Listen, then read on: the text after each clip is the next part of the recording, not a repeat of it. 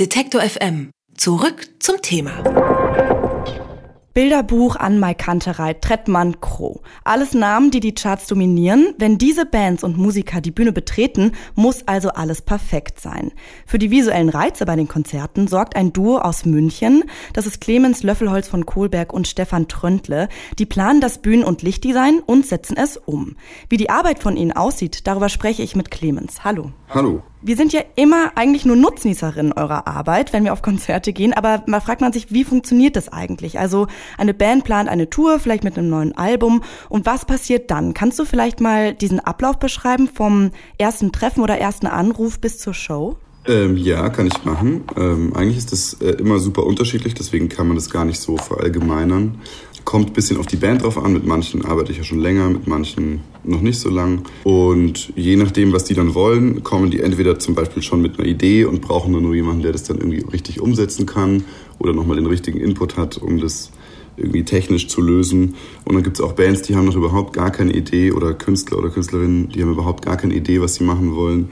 Ähm, die freuen sich dann natürlich auch so über Input von uns, beziehungsweise wir setzen uns dann erstmal zusammen und überlegen dann mal ein, zwei Wochen, ob wir dann eine super Idee haben und dann stellen wir das denen vor und dann geht es eigentlich immer so vor und zurück.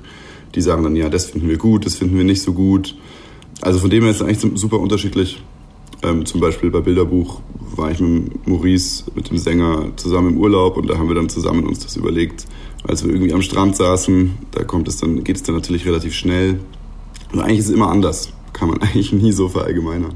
Und ähm, wenn jetzt die Bands nicht so eine Vorstellung haben, was ist das dann für ein kreativer Prozess? Also lasst ihr einfach das Album in Dauerschleife laufen und ähm, guckt mal, was für Bilder kommen im Kopf? Ja, das ist vielleicht gar nicht so falsch. Also auf jeden Fall beschäftigt, beschäftigen wir uns natürlich super intensiv mit der Musik, weil meistens steht ja jetzt zum Beispiel hinter dem aktuellen Album auch irgendwie eine Message, äh, die man vielleicht transportieren möchte oder irgendwie eine Weiterentwicklung von, von dem Künstler oder der Künstlerin, die man irgendwie halt auch visuell umsetzen möchte.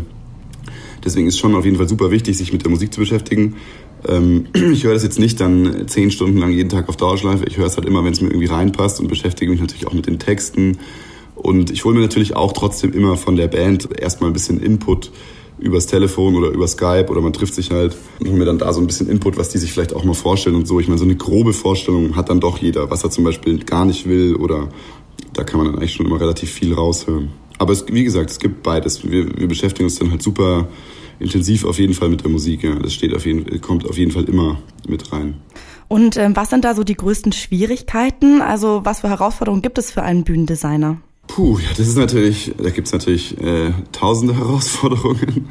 ähm, also es gibt ja immer, also das erste große Ding ist natürlich die unterschiedlichen Größen.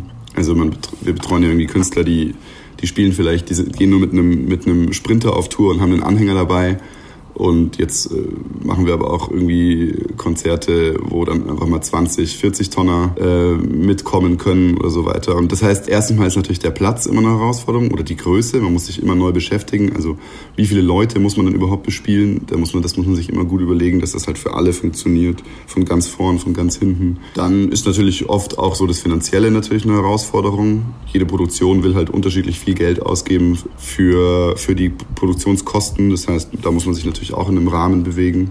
Naja, und dann ist es eigentlich immer die größte Herausforderung, finde ich, halt was, was super Uniques halt zu schaffen, was halt nur zu dieser Live-Performance passt. Also, dass man halt einfach, dass man sich halt irgendwie nicht wiederholt und dass man wirklich schafft, was genau darauf halt Maß zu schneidern.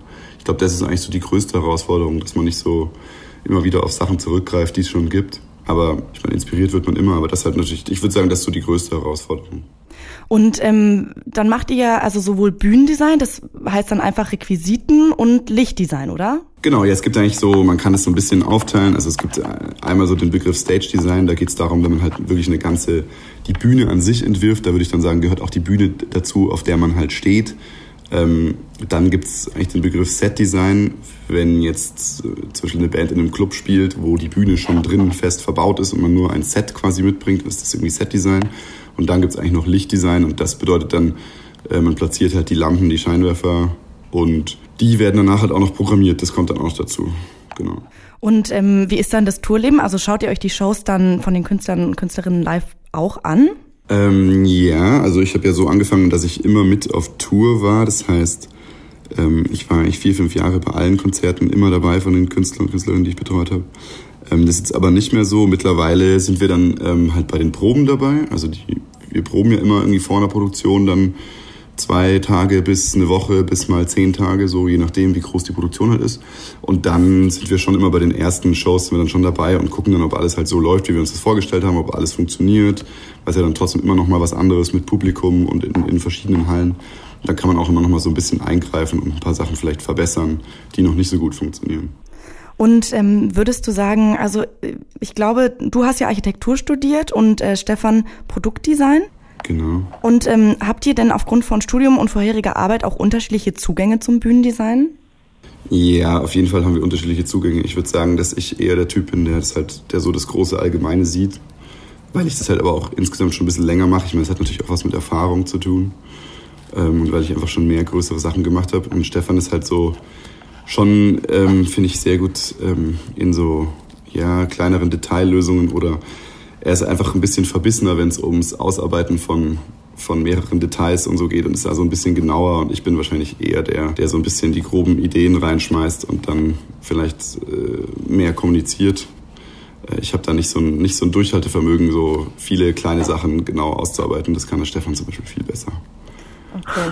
Und ähm, hast du vielleicht noch irgendeine skurrile Geschichte für uns? Entweder irgendwas, wo was total schief gelaufen ist, vielleicht auch live, oder wo was total super gelaufen ist? Mm.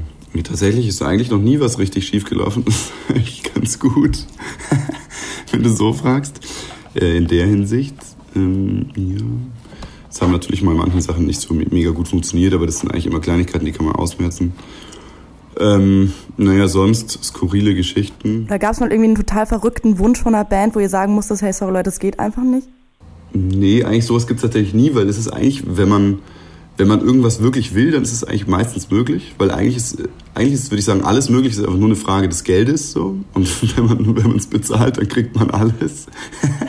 also wenn man mal nach Amerika schaut oder so, bei Drake fliegt dann ja ein Ferrari irgendwie durch die Halle, also auch das geht. Nee, also eigentlich, ich würde sagen, es ist alles möglich. Und äh, was ist so das äh, Krasseste, was ihr jemals umgesetzt habt? Naja, so das Größte, was wir jetzt gerade gemacht haben, war ein Konzert von der Band Bilderbuch in Wien. Da haben wir vor dem Schloss Schönbrunn gespielt. Und das war schon Wahnsinn. Also das waren zwei Konzerte ineinander, jeden Abend 15.000 Leute. Und das war halt super speziell, weil dieses Schloss in Schönbrunn ist halt so eigentlich so das Wahrzeichen von Österreich.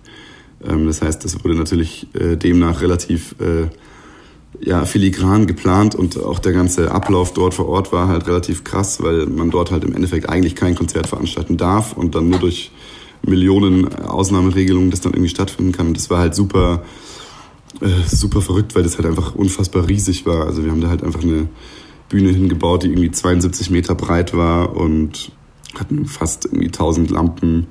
Und das zu verwalten war schon Wahnsinn. Mit, wurde halt noch aufgenommen, äh, also wurde noch ein Film drüber gemacht und so weiter das ist schon irre, weil das einfach eine ganz andere, also eine ganz andere ja, Größe war, so zu dem, was, was sonst bis, bisher passiert ist. Das war auf jeden Fall sehr, ähm, sehr spannend. Und ähm, noch die letzte Frage. Ihr habt ja schon mit ziemlich großen Namen zusammengearbeitet. Aber wenn ihr euch jetzt auf der ganzen Welt alle Musiker und Musikerinnen aussuchen dürftet, ähm, was für Berufswünsche hättet ihr da? Mit wem würdet ihr gerne zusammenarbeiten? Mhm. Naja, das ist jetzt schwer zu sagen. Ich finde eigentlich, ich, es gibt eigentlich gar nicht so den einen oder die eine Künstlerin. Ähm, ich finde eigentlich alles spannend. Ich finde eigentlich tatsächlich jedes Genre und, und eigentlich je, jede, jede Person spannend, weil äh, eigentlich das, das Coole ist nicht quasi die, der eine oder die eine Künstlerin, sondern das Coole ist eigentlich die Abwechslung. Also das Spannende ist quasi, dass du, dass man sich immer wieder komplett neu eigentlich auf eine Person oder auf mehrere Personen einlassen muss und immer genau dafür dann die richtige Lösung finden muss. Das heißt, äh, natürlich ist es super spannend, was für dann Drake zu machen oder Kanye West oder wie auch immer.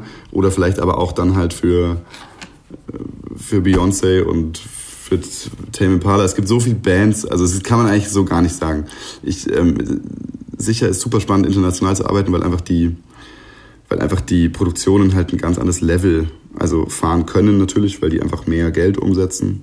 Deswegen ist es einfach sowieso spannend. Aber es geht eigentlich nicht um den einen Künstler oder die eine Künstlerin, sondern es geht eigentlich tatsächlich einfach um die Abwechslung. Das ist das Spannende.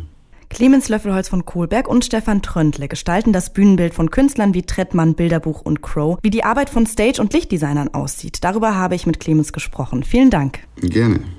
Wer unser Angebot voranbringen möchte, hilft uns schon mit dem guten alten Weitersagen. Egal ob im Freundeskreis oder im sozialen Netzwerk Ihrer Wahl. Empfehlen Sie uns gern weiter.